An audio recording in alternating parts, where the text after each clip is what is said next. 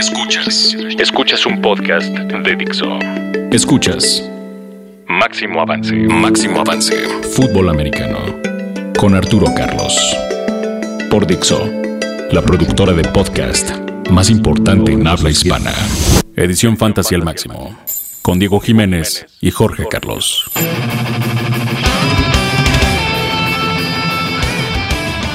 Fanáticos del Fantasy, ¿cómo están? Soy Diego Jiménez, me acompaña como siempre Jorge Carlos. Se nos fue la semana 7, se nos acabó la temporada regular de la LFA y con esto, un día triste, se nos acabó el Fantasy. ¿Cómo estás, Diego? Eh, pues sí, como lo dices, con toda la tragedia de, decirle adiós a una temporada de Fantasy, que es, bueno, la primera temporada de Fantasy de la LFA, eh, nos llenó de emociones.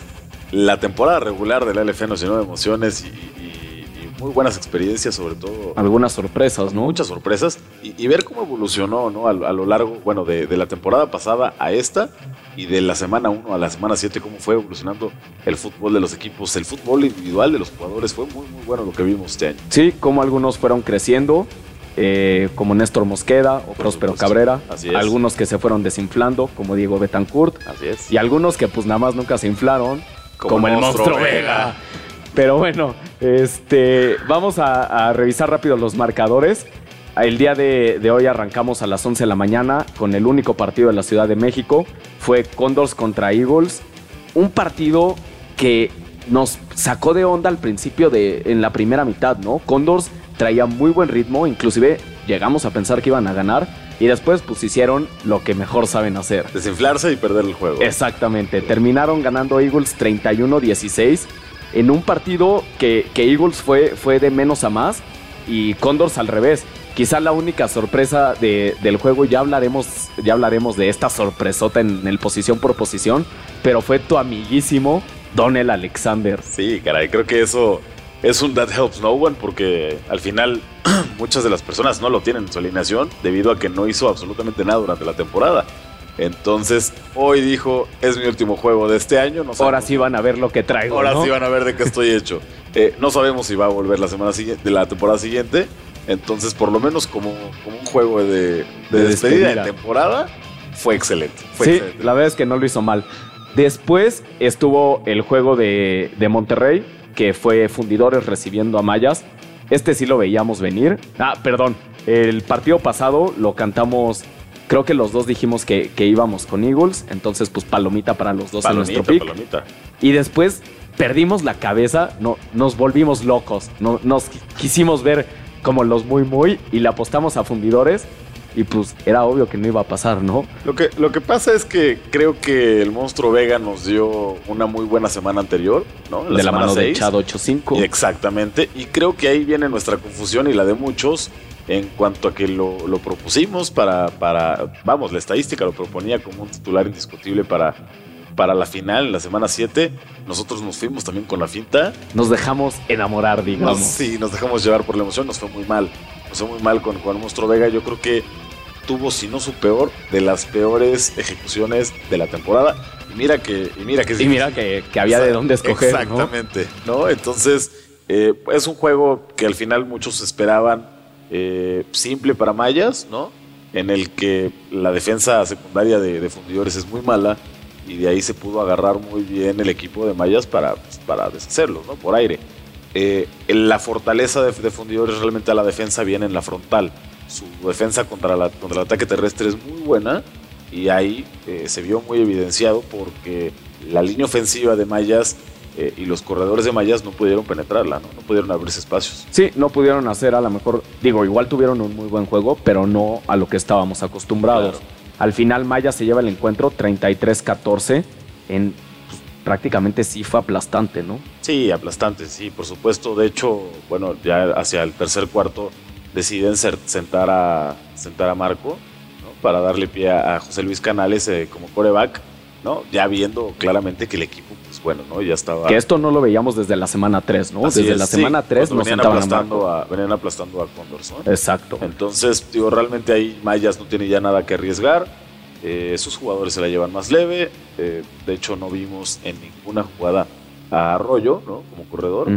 Eh, los snaps se los llevaron ahí entre, entre Ríos y, y Omar que tiene un buen desempeño y demás, pero nada, nada del otro mundo, porque, insisto, no tienen ya nada que probar eh, y mucho que cuidarse, ¿no? Porque el juego, los dos juegos, en caso de que, de que ganen la, siguiente semana, eh, van a ser difíciles. Van a ser difíciles, exactamente. Y por último, al mismo tiempo, estuvo el juego de Saltillo, que fue entre Dinos y Raptors. Al igual que todos ustedes no, no tuvimos oportunidad de verlo, al parecer hubo, hubo problemas desde el origen y el partido no se pudo transmitir. Ojalá que, que podamos verlo pronto a través de máximoavance.com.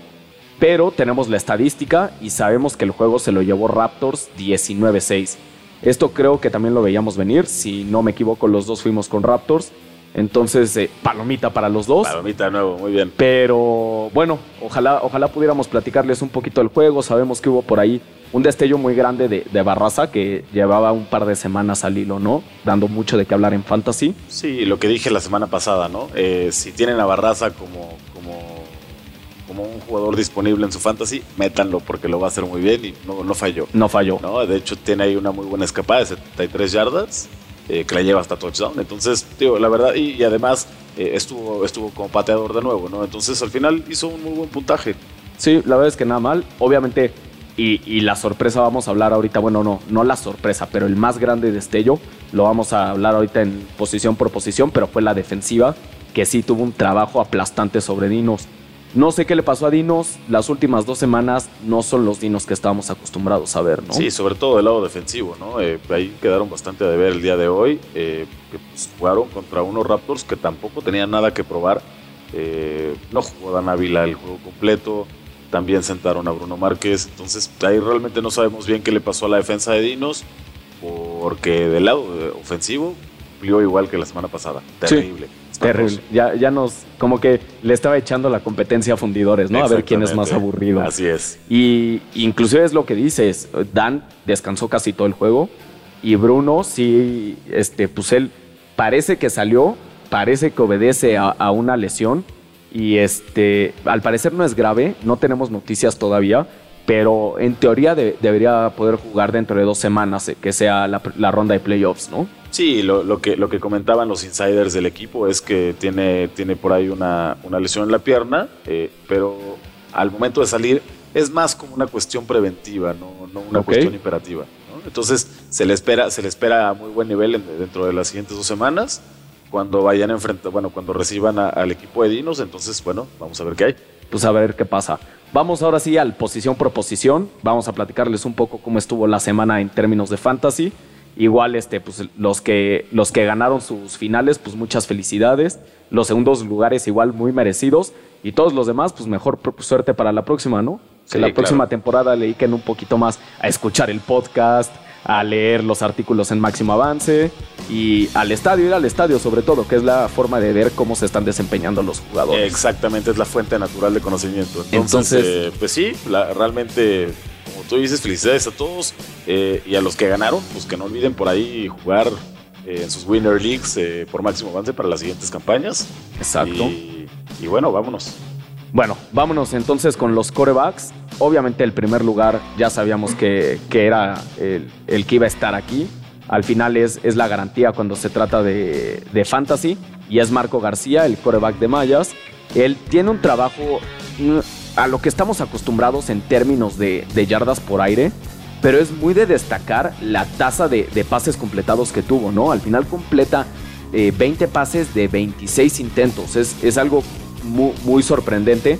Tres touchdowns por aire y un par de yarditas por tierra que lo dejan con 29.76 puntos de fantasy.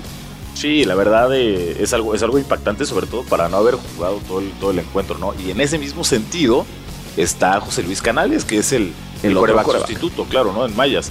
Eh, él entra, eh, como dijimos ahí, al relevo de, Marco en tercer cuarto y también tiene un, tiene un partido bastante destacable.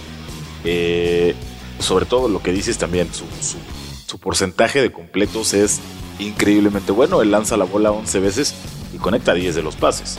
¿no? Entonces, con sí, bastante impresionante. Con eso eh, amasa por ahí 105 yardas para dos touchdowns, ¿no? sin ninguna intercepción. Entonces, él se queda con 16.12 fantasy, increíblemente buenos. Y, bastante por encima del tercer coreback que sería Bruno Márquez. Sí, en realidad no creo que haya alguien contento con este desempeño de, José Luis Canales porque no creo que alguien haya tenido el valor de, ponerlo en su line Por supuesto que no. Pero después está Bruno. Él tiene una producción promedio, digamos, a lo que estamos acostumbrados, que es de 11.8 puntos de fantasy. Lo, lo más importante de, a destacar aquí es que los tres corebacks, que son los top scorers de la semana, ninguno de los tres jugó el partido completo. Eso te habla de que el resto de los corebacks tuvieron una muy mala semana, ¿no? Sí, bueno, también el, en, el, en el caso de, Eagles es, un, es, bastante digno de llamar la atención. La fiesta que tuvieron de corebacks. Fiesta de corebacks. Literalmente vimos al zurdo Quintana, vimos al Quinas Juárez y vimos a, a Raúl Mateos como coreback, pero no de no fue como, como, en este caso de bueno uno juega durante el primer cuarto otro juega durante el segundo y el tercero juega en los últimos dos no aquí fue en la, en la primera serie ofensiva ya vimos que en la jugada uno lanzaba un coreback en la siguiente jugada lanzaba otro eh, vamos, y, ni siquiera por cuestión de errores, simplemente fue una rotación de coreback. Fue, la estrategia del día, digamos. Fue la estrategia del día. Al principio no le estaba funcionando muy bien, pero, pero bueno, ya al final también eh, eh, Joaquín Juárez amasó, amasó un, mayor, una mayor cantidad de jugadas. Eh, el equipo cuajó muy bien. lograron parar bien al equipo de Condors y bueno, por ahí creo que esa es la razón por la cual no entra ninguno de los tres corebacks a la lista de top scorers. Sí, justo creo que la estrategia les funcionó. Al principio como que nos destanteó porque de verdad como entran y salen los running backs o los wide receivers, igualito, entraba un coreback, salía el otro. Pero conforme fue pasando el partido nos dimos cuenta que en realidad estaban usando a cada uno en lo que mejor se desempeñan. Vimos que el, mayor volumen, digamos, de pases los tuvo Joaquín. Casi siempre cuando entró Raúl era, eran jugadas optativas o, acarreos personales de, él. Y eh, este Quintana entraba más como de pronto como para destantear. Al final como que la defensiva era cuando justo no sabía cómo, cómo ajustar. Claro. Fue una buena combinación. Probablemente ese, ese, sea la razón por la que no aparece ninguno de los, de los otros. En el tema de Condos, pues sí, no había nada que hacer. Este, Arturo jugó todo el partido y aunque le echó ganas, pues no, no le fue tan bien. Sobre todo por las intercepciones que tuvo, ¿no? Exacto. Así es. Y, bueno, de, de, Dinos ni, ni hablemos, ¿no? Y de fundidores menos. No, bueno, el monstruo Vega se le aprecia eh, se lleva un, palmas por, por esfuerzo, ¿no? Sí, palmas por participación. estrellita en la frente por, por echarle ganas. Correcto. Después están los wide receivers. Este sí es muy de destacar el primer lugar. Al final, y, estuvimos hablando de él toda la temporada, este es Josué Martínez. Ya lo hemos dicho, fue el MVP de la temporada pasada. Tuvo un inicio de, temporada en esta ocasión un poco floja. Y conforme se fue desarrollando la, temporada, eh, probablemente un poco beneficiado por así decirlo, de la lesión de Aaron Williams, empezó a levantar, empezó a ver mayor volumen y pues ya no bajó. La verdad es que tuvo, tuvo semanas, la pasada no fue tan buena eh, porque Aaron Williams levantó muchísimo, pero esta semana tuvo 143 yardas por aire y 3 touchdowns, 32.3 puntos de fantasy. Impactante, la verdad es que no se veía en Mayas un receptor tan dominante pues desde Aaron Williams. Desde Aaron al eh, principio de la temporada. Al principio de la temporada, exactamente. Entonces, sí es algo, es algo muy, muy destacable lo que hace eh, José Martínez. Creo que se le ve ya otra vez con el ritmo que trajo la temporada pasada. Exacto. Entonces, eh, pues va a ser bien complicado para cualquier defensiva secundaria parar estos dos. porque pues las defensas tienen que abocar a, frenar el ataque terrestre y además a ponerle Exacto. no solamente un jugador a, a Aaron Williams y el y otro defensivo a, a José Martínez, sino que van a tener que ver ahí una cuestión con los safeties para poderles ajustar, porque está bastante complicada la situación. Sí, probablemente eh, los que se enfrenten más adelante con, con Mayas van a tener que hacer un scouting muy fuerte, ¿no? Así es, correctamente. El segundo lugar es Enrique Barraza, tú lo venías cantando por ahí desde la semana 2 y fue como una montaña rusa en su producción. Pero creo que otra vez se, logra coronar como tu héroe, ¿no? Sí, la verdad es que se lleva todas las palmas de mi parte en el equipo de Raptors. Eh, ya lo comentaba yo hace ratito, tuvo más de 100 yardas, 105 para ser precisos, y un touchdown, además de, además de, los, de los puntos extra que, pateó. Entonces le fue bastante bien, al final se queda con 18.5 puntos de fantasy, que son algo muy cercano a lo que tuvo la semana pasada, aunque esta vez ya más como receptor y menos como pateador. Exacto, la semana pasada su producción vino por los goles de campo. Así es. Ahora pues bien merecido como, como wide receiver. Eh, después está Luis de la Torre, el receptor de fundidores. Él, digamos, ya tiene una producción promedio, le ayuda mucho eh, la recepción de a touchdown que tiene. Tiene 61 yardas, entonces lo deja con 12.10 puntos de fantasy, algo más, más promedio, ¿no? Al final se agradece porque es, es difícil de pronto que, que un wide receiver de este tipo te dé esa producción pero digamos vuelve a la manada en su producción. Sí, por supuesto, Luis, Luis Tavison es un, es un uno de los principales elementos al aire ¿no? en, fundidores. Eh, ayuda mucho el hecho de que tanto él como, como Marco Schobert estén, estén alineados como titulares, ¿no? dejando las lesiones de lado, porque tienen mucha facilidad para desmarcarse. A Luis lo vimos recibir balones de hecho de forma consecutiva, ¿no? O sea, en la primera, en la primera serie recibe pienso que tres balones consecutivos, entonces eh, eh, el monstruo lo estuvo buscando mucho, mucho, mucho durante todo el juego. Sí, lástima que, el monstruo volvió a tener una participación como a las que estamos acostumbrados. Intercepciones. intercepciones, fumbles, ya una fiesta de andar soltando los balones para todos lados. Exactamente. Probablemente si hubiera tenido un mejor juego, si hubiera estado más concentrado, Luis hubiera podido tener una producción mucho más decente, ¿no? Sí, por supuesto. Y, luego por ahí nos encontramos en el cuarto lugar a otro receptor de mallas. Entonces, este, este en esta ocasión es Víctor Díaz. Eh, digo, viendo, viendo la cosa como está aquí, eh, en sí estaríamos hablando de tres receptores de mallas dentro del top 5 de wide receivers de la semana, ¿no? Porque por ahí viene, viene Williams en el siguiente, pero lo que hace Víctor Díaz también es digno de llamar la atención, se lleva el balón a las diagonales en una ocasión, eh, a más a 46 yardas y se queda con 10.6 puntos fantasy. Sí, la verdad es que este sí nos sorprende un poco más, ¿no? Al final sabíamos que Aaron y Josué venían teniendo producciones muy, muy buenas y muy grandes en todas las semanas. Así es. Víctor no, probablemente porque eh, toda la carga ofensiva cuando se trataba de pases se, dividía entre, entre los dos que, ya mencionamos y jugaban mucho por tierra. Ahora que se enfrentan con fundidores, que es una defensiva mucho más fuerte contra el ataque terrestre, tuvieron que enfocarse más al juego aéreo y eso le dio oportunidad a Víctor de tener un, volumen más grande, ¿no? Sí, cuando son Aaron Williams y, José Martínez los que jalan la carga importante de la secundaria, pues obviamente personas como Víctor Díaz, que además tiene mucho talento también, pues son los que se pueden llevar con mayor facilidad los balones, ¿no? Exacto. Y en el último lugar, eh, no en puntos, este, digamos como, el, la última mención de, producción de fantasy está Aaron Williams. Él lo hablamos la semana pasada, nos apareció, me, parece que la estadística proyectaba algo así como 11 puntos y nosotros dijimos, este es su piso. No va a producir menos de esto, puede producir mucho más de eso. Al final no nos quedó mal, se queda con 14.9 puntos de fantasy, que son producto de 89 yardas por aire y un touchdown. Sí, sí, Lo impresionante de Aaron Williams es que tuvo 6 targets y 6 recepciones. Es decir, en todas las veces que le lanzaron, siempre completó el pase. Así es, eh, no olvidemos de las, trayectorias que corre, que corre Williams, son cortas generalmente, eh, son hay muchos land por ahí, hay mucho flat, entonces eso permite que, los balones que le llegan sea más fácil atraparlos. Y con la velocidad que él tiene, ¿no? Pues es muy, muy fácil que gane, que gane buen yardaje a través del ataque terrestre. Entonces es bastante interesante. Ahora, ¿cómo viste el lado de las defensivas? ¿Qué, podemos observar? Creo que, creo que tenemos un destello que a ti te va a encantar, ya que me queda claro que es tu defensa favorita. Entonces, ¿qué nos cuentas? Pues la defensiva no es ninguna sorpresa, que la de mayor producción fue la de Raptors. Digo, siempre, siempre estuvo en, en los top scorers. Lo que sí es muy impresionante es la cantidad de puntos que hicieron. 23 puntos de fantasy se lleva la defensiva de Raptors. Esto es un trabajo, digamos, la, defensiva que más puntos había hecho fue, fue la de Dinos, por ahí de la semana 2 o 3, que hizo 19 puntos. Pero nadie había pasado la barrera de los 20. Y Raptors con una intercepción que la llevan a touchdown. Otras dos intercepciones, un fumble, un sack y manteniendo a, Dinos por debajo de los 6 puntos, está generando esta cantidad que, vamos, la mayoría de los corebacks no lo hicieron. Sí, por supuesto. Lo que hace, lo que hace Raptors hoy es impactante. Específicamente lo que hace Edwin Ibarra, ¿no? En las intercepciones.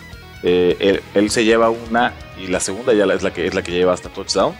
Entonces es bastante, bastante rescatable lo que, lo que encontramos aquí en el equipo de Raptors. Ahora, una siguiente, una siguiente defensiva que también nos llama bastante la atención, sobre todo porque no recibieron pocos puntos, es la, la defensiva de Eagles. ¿no? Ellos se quedan con 14, o sea, generaron 14 puntos de fantasy que son producto de, un par de sacks un par de intercepciones y mantener a, y mantener a, la, ofensiva de Condors por debajo de los 20 puntos. Eh, digo, no son pocos los puntos recibidos por, por parte de Condors, pero creo que les ayuda muy bien por ahí el tema de, el tema de los turnovers, ¿no?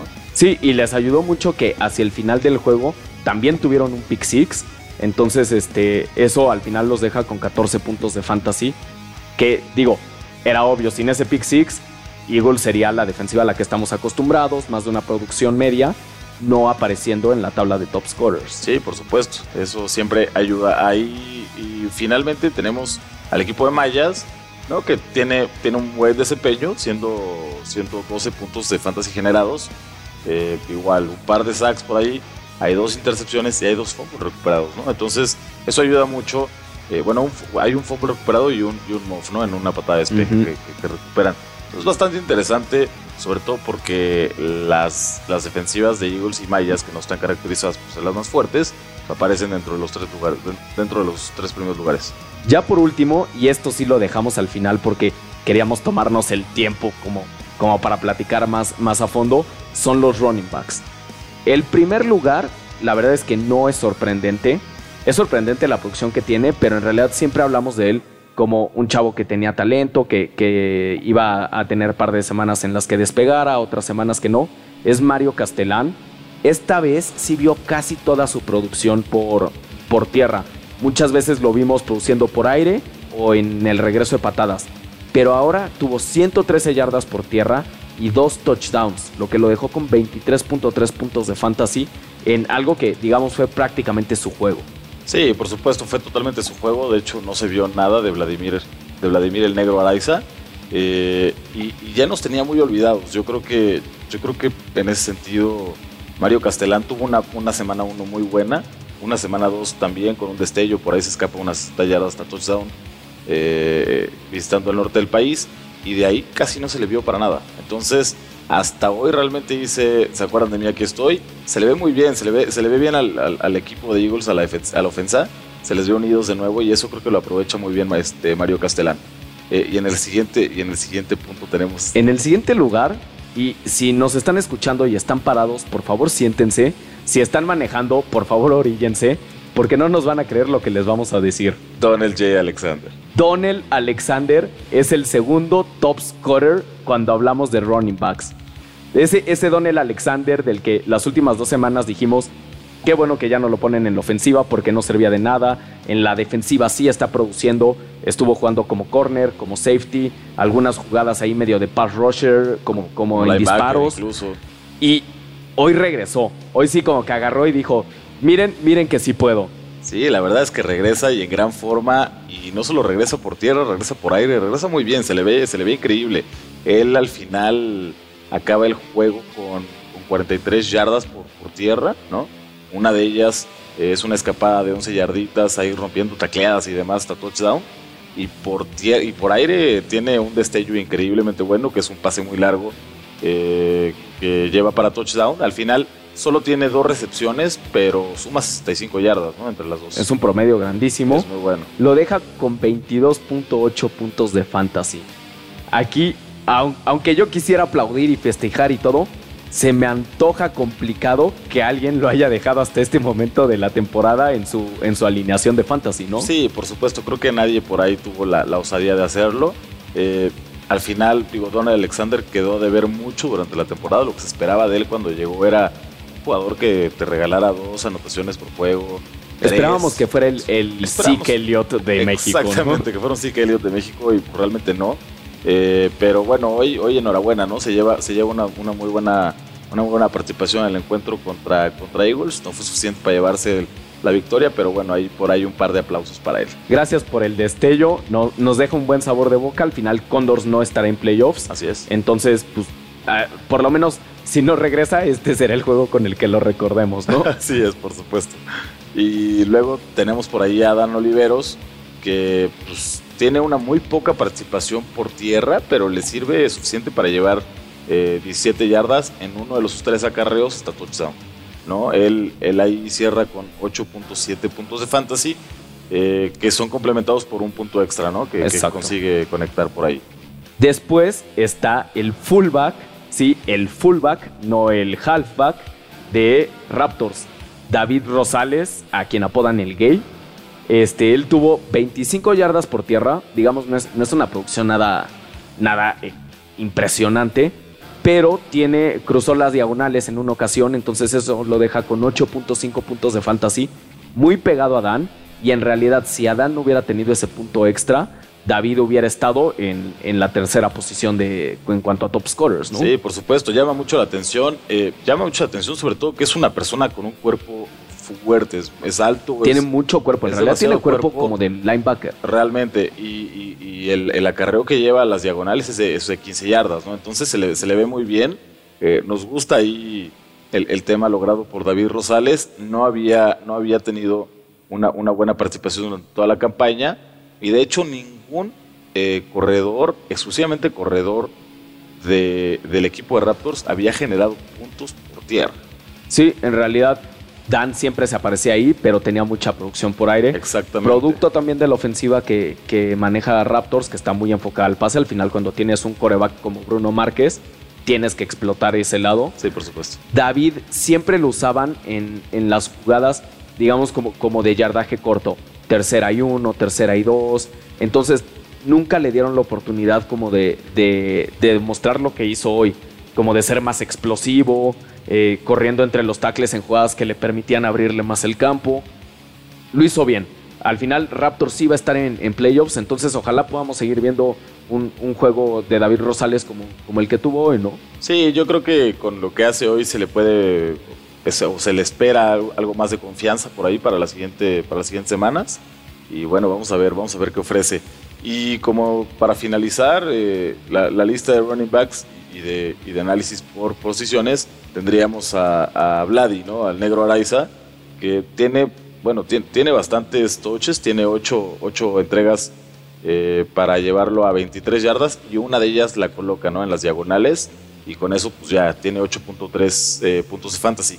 Esto es creo que muy bueno para el equipo de Eagles porque presentan a dos corredores dentro de los cinco top scorers ¿no? de la semana, lo cual creo que va a equilibrar bastante bien su juego hacia, la, hacia, hacia el juego de playoffs ¿no? que, se, que se verá en dos semanas porque tienen un ataque aéreo muy bueno y eso lo conocemos todos, pero hoy se abren el espacio por tierra, entonces eso va a dejar mucho más inquieta a una defensa de Mayas que no es precisamente poderosa, entonces nos va a regalar creo yo, un tercer increíble juego entre estas dos cuadras, ¿no? Sí, y en realidad, digno de mencionar que es la primera vez que Vladi no tiene participación por aire. Vladi siempre aparecía, o más bien, en varias semanas apareció como, como top scorer, pero casi siempre era por, el juego aéreo. Inclusive hacíamos la broma de que era un running back que con talento de wide receiver. Así es. Y ahora sí no tuvo absolutamente ni un target, ni una recepción todo, toda la producción fue por tierra. Eso habla también de que a lo mejor Eagles, digo, más vale tarde que nunca, pero como que ya se está encontrando, ya está equilibrando bien sus ataques. Entonces, ojalá mantengan este nivel de juego para, para la semana de playoffs. Y hablando de la semana de playoffs, ¿cómo van a estar los juegos? Muy divertidos, como, como acabo de mencionar. Eh, eh, el equipo de Maya se va a enfrentar por tercera ocasión al equipo de, al equipo de Eagles eh, pues en, los playoffs por, por la, división la división Suerox, ¿no? Eh, va a ser muy divertido. También no olvidemos que el único juego que pierde Mayas es precisamente el contra Eagles en, la semana 1. En la semana 1. Eh, y cuando se vuelven a enfrentar la semana anterior, pues prácticamente es un juego muy cerrado que estuvo Eagles a nada de volvérselo a llevar. Entonces, lo que esperamos para, para este juego de playoffs, que a mi juicio es el, el, el juego atractivo, ¿no? Eh, va, a ser, va a ser fascinante. Sí, y el juego de la división Under Armour va a ser entre Dinos y Raptors. Ese, digamos, va a ser la repetición del juego de esta semana, solo que ahora no será en Saltillo, será en la Ciudad de México. No sé qué esperar. La verdad es que, aunque no tuvimos oportunidad de ver el partido esta semana, no, la estadística por lo menos y, lo que alcanzamos a escuchar de las personas que, que viajaron a ver el juego, no fue un partido muy emocionante o muy dinámico, fue un partido muy cerrado en el que prácticamente las que se lucieron fueron las defensivas. Sí, por supuesto, y además lo que platicamos hace rato, creo que fue, es un partido cerrado porque Raptors no iba a buscar nada, porque Raptors ya tenía, ya tenía amarrada la división y pues porque Raptors sienta a, dos de sus principales armas a la ofensa, ¿no? Que son Dan Ávila y, y Bruno Márquez. Entonces, no sé si vamos a esperar un juego tan tan tibio como el que vimos hoy. Digo, Miguel Chen tampoco jugó, eso parece que obedece una lesión, pero también puede ser que haya hecho un poco que, la ofensiva de Dino se desinflara. Sí, claro, por supuesto, hay, el, el, coreback titular es Miguel Chen, no Alberto García. En la semana siguiente, bueno, en, playoffs ya vamos probablemente a ver a, Miguel Chen en, ¿no? este, en los controles. Entonces, vamos a ver, vamos a ver qué se puede esperar ahí. Eh, no olvidemos que, bueno, viajan a México y eso al final siempre es complicado, ¿no? Para los equipos que están viajando, sí se les está dificultando el tema del vuelo, el tema de descansar poco, entonces, bueno, vamos a ver a qué se enfrentan. Muy bien. ¿Cuál es tu pick para el Eagles Mayas? Yo me voy con Eagles, lo dije la semana pasada, eh, lo comenté, Eagles va a ganarle a Condors va a pasar a, playoffs contra Mayas y le va a ganar a Mayas. Ok, yo voy a ir con Mayas. La verdad es que contra ese equipo no se apuesta. Ok. Y en el Raptors Dinos, ya sabemos que yo siempre voy con Raptors. Entonces... Y, yo me, voy a unir a ti en este, sentido porque, como te digo, no creo que Dinos vaya a, representar un peligro, ¿no? Ok, pues creo que eso es todo por hoy. El próximo fin de semana no hay juego en la LFA. Todos los equipos descansan, entonces hasta dentro de 15 días tendremos la, oportunidad de, ver los juegos de playoffs. Nosotros nos escuchamos dentro de 8 días. Al final hay mucho que platicar del NFL, ¿no, Jorge? Sí, por supuesto. Ha habido muchísimo movimiento en el tema de, la agencia libre, de la, de la NFL. Y tenemos aquí a la vuelta de la esquina ya el draft, ¿no? El draft 2017 que promete bastante. Entonces, digamos, hay, cuero como para hacer correas, ¿no? Exactamente. Muchas gracias a todos por escucharnos. Ya saben que pueden ver los partidos en máximoavance.com. Pueden ver los highlights en caso de que no tengan el tiempo de ver el partido completo. En 15 días deberían ir al estadio. Los juegos van a estar muy buenos y prometen mucho. En Facebook nos encuentran como Máximo Avance. En Twitter como Máximo a Fantasy. Recuerden suscribirse al canal de iTunes para el podcast o pueden escucharlo en Dixo.com. Yo soy Diego Jiménez. Y yo soy Jorge Carlos. Adiós. Dixo presentó Máximo Avance con Arturo Carlos. Edición Fantasy al máximo con Diego Jiménez y Jorge Carlos.